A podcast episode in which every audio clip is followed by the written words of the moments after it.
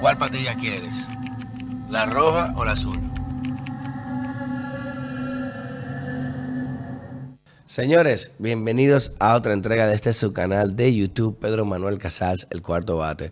Recuerden siempre suscribirse, encender la campanita, dejar los comentarios, sugerencias, críticas. Créanme que vemos toda la crítica, la sabemos. Ya es una eh, está incrustada en la cabeza. Y todo lo que hagan para que pueda mejorar el contenido alternativo que estamos llevándole cada día para tratar de ser una voz disidente o por lo menos una voz disruptiva ante la narrativa mediática tradicional que está controlada por grandes grupos de poder. Y humildemente es lo que tratamos de aportar para bien o para mal, según nuestro criterio, en estas circunstancias. Miren, yo puse un tuit esta mañana y escúchenme la voz eh, con la agudeza que, tengo y es que hay una gripe terrible, que, hermano, una vaina increíble. No se me acaba de quitar, pero ya estamos, lo, peor ya pasó. O sea, que se queda la voz, pero ya estamos mejorando, gracias a Dios. Así que escúsenme eso. Y le decía que ayer tuve un sueño y puse un tweet muy eh, característico que dije, carajo, tengo que dejar de ver películas de terror antes de dormir porque me soñé que el play devolvió el poder. Y hago esta salvedad porque al usted observar lo que está ocurriendo en América Latina, y usted obviamente nunca se pueden juzgar las condiciones o circunstancias de un territorio, un país, con la de otro de manera prácticamente simétrica. Eso no se puede, porque nunca da resultado. Si hasta de Santiago, usted no puede medirlo en temas sociales con la capital, imagínese de un país entero con otro. Eso en, estadística y matemática es una locura. Pero culturalmente,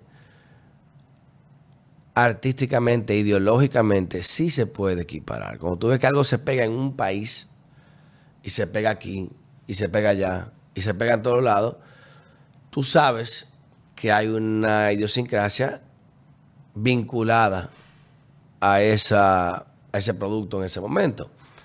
Se pega como la bachata se pega en el mundo, se pega como eh, el tecno, el, el panamericano, o die, shot y pego, no, no sé lo que era eso, pero se pegó. Y la gente lo asumió. Y con muchas otras eh, ramas y ejemplos característicos se puede referir eso. O sea que no, no somos extraños a ese proceso cultural. Y usted ve eso y dice, caray, ¿qué está pasando?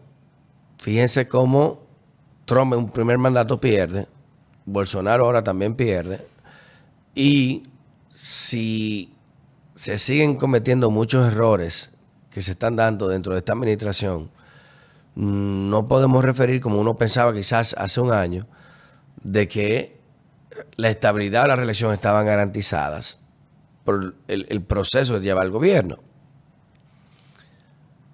Porque, aunque nos queramos llamar engaño, aunque queramos meter la cabeza bajo la tierra, aunque lo que ustedes quieran decir, la victoria de Lula es un gran reivindicativo, reivindicativo a Danilo Medina. Nos guste o no. Por eso usted veía, yo lo puse en Twitter también, porque como digo una cosa, digo la otra. Para que no digan, mira, está apoyando este, pero... Busquen, lean, coño. En Twitter puse, miren, busquen cuáles son los personajes que más apoyo ferviente están dando a Lula, dominicanos, que fueron hasta Brasil, al Intercontinental, a Sao Paulo, al comando de campaña, vamos, uff, la gorra, la foto. ¿Por qué?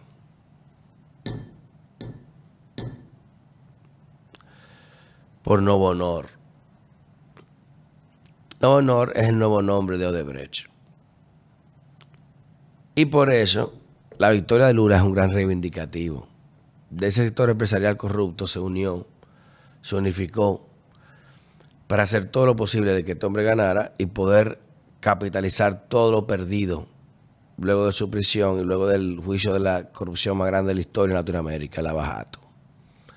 Que lo más seguro dirán En 10 años, que eso fue un, circo judicial, dirán después.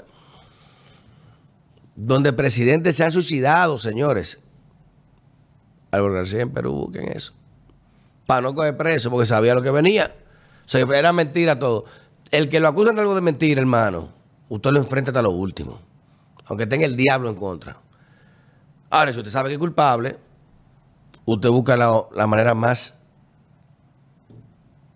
honorífica o saludable para salir de eso, que es el suicidio, el harakiri.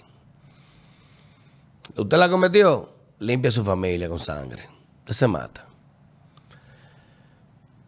Y hago esta salvedad muy, esta introducción muy tenebrosa o pesimista, porque si vemos los problemas que están afectando a la población dominicana hoy en día, más que la inseguridad que siempre hemos tenido ahí, pero a un nivel desbordante, el tema de la electricidad, señores.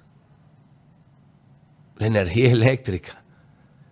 O sea, estamos hablando de un país donde estamos abocándonos a ser un hub comercial del Caribe, a un país que estamos impulsando una ruta específica, tratando de garantizar que nuestros puertos sean los más eficaces de la región para poder ser un centro de distribución de carga y descarga, y no podemos tener luz.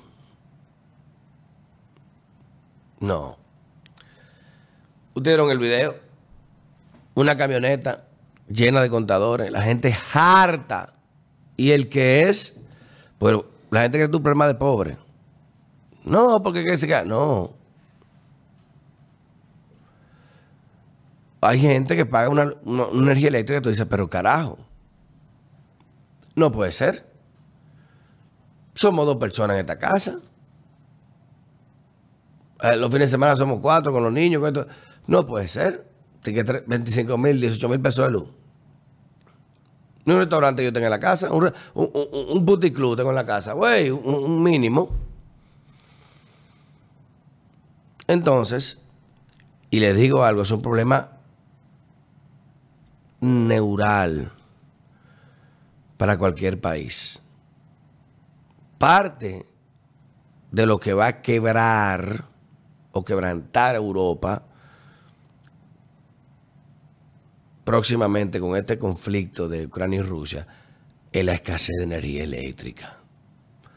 Yo estaba en un hotel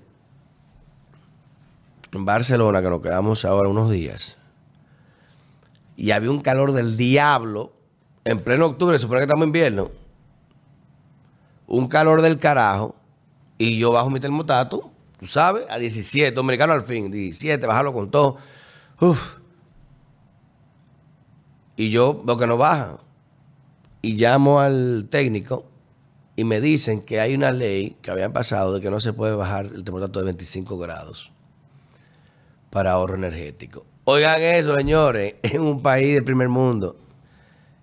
Aguante su calor y ahora va a aguantar frío, porque alrededor no puede bajar de tanto tampoco, en su propia casa. Y esa gente no está acostumbrada a esa vaina.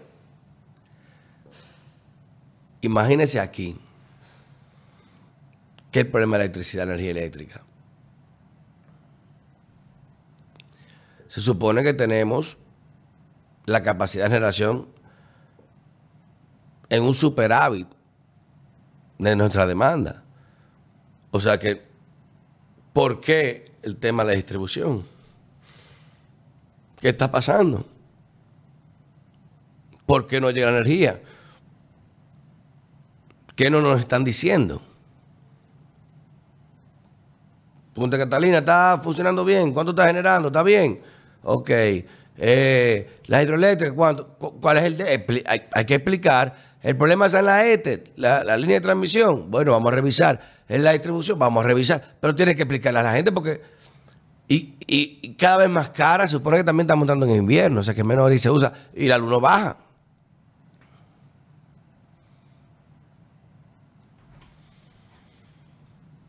Y justamente allá estamos viendo un caso de la red Integra, de cómo se estableció un esquema público-privado para la administración de las redes eléctricas, precisamente por las pérdidas que se generaban entre una compañía y otra que si es la pública y la privada. Bueno, no me corresponde a mí, no hay responsabilidad, esto es tuyo. Pero cuando tú linkeas la responsabilidad a todos, todo el mundo va a asegurarse que la vaina funcione. Pero aquí como que, dime, ¿quiénes son los culpables? ¿Cuál es el déficit? ¿Qué es lo que está pasando? Y le voy a dar un detalle. Este es uno de los temas que más preocupación le causa al presidente de la República. Este es uno de los temas de mayor preocupación y concernimiento que tiene el presidente de la República, el tema de la energía eléctrica. Porque él como buen empresario sabe que sin energía no se puede producir, no se puede eh, hacer nada. Y eso crea frustración, malestar, hasta en los más íntimos amigos.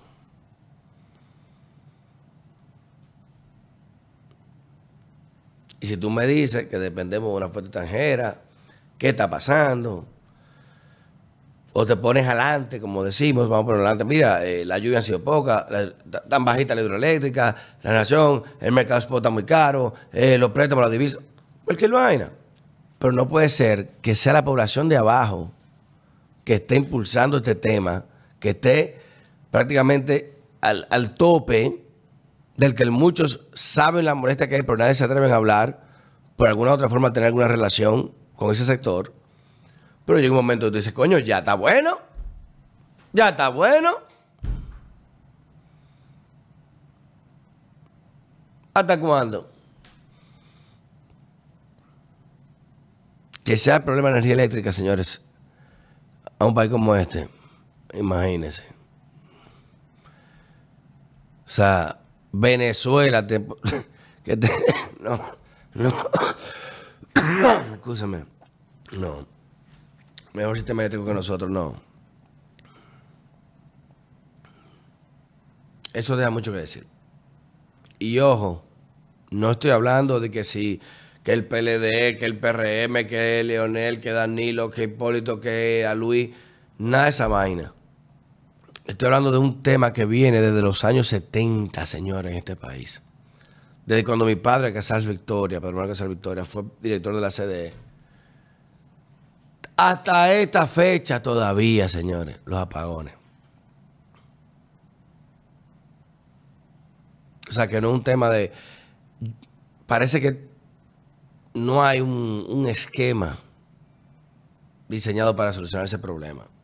¿Con qué motivo? que ciertas áreas no se desarrollen para darle más valor en un futuro.